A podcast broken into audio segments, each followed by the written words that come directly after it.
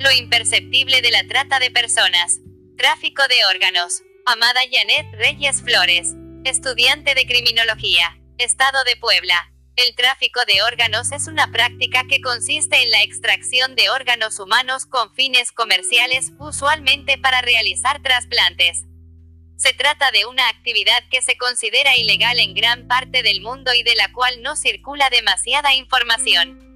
Es un lucrativo comercio ilícito a nivel global, es a menudo una forma de trata de personas menos estudiada por las partes interesadas en la lucha contra la trata debido a su intrincada y con frecuencia sigilosa naturaleza.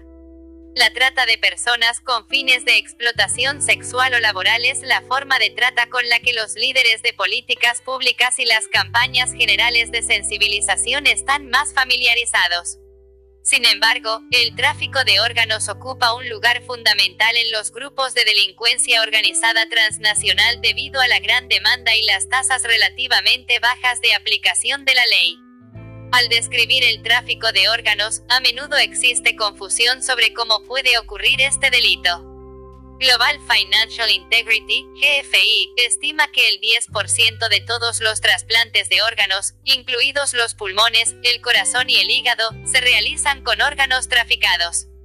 Como se establece en el Protocolo de Palermo que es la base de la mayoría de las leyes nacionales sobre la trata de personas, el tráfico de órganos se delimita dentro de una definición más amplia como Trata de personas significará el reclutamiento, transporte, traslado, alojamiento o recepción de personas mediante la amenaza o uso de la fuerza u otras formas de coacción, secuestro, fraude, engaño o abuso de poder o de una posición de vulnerabilidad o de dar o recibir pagos o beneficios para lograr el consentimiento de una persona que tenga control sobre otra persona con el propósito de la explotación.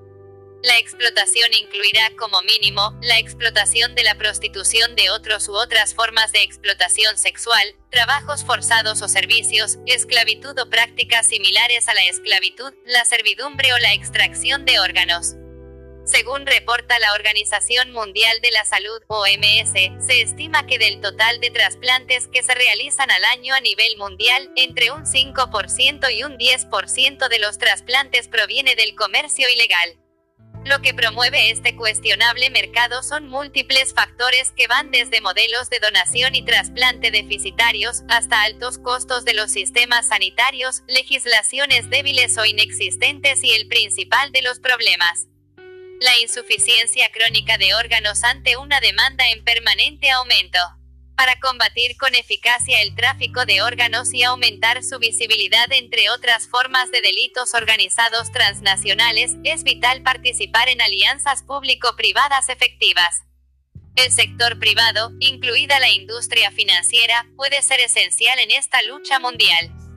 Fuente. Observatorio Parlamentario, 2017, trata de personas para el tráfico de órganos. En línea, México.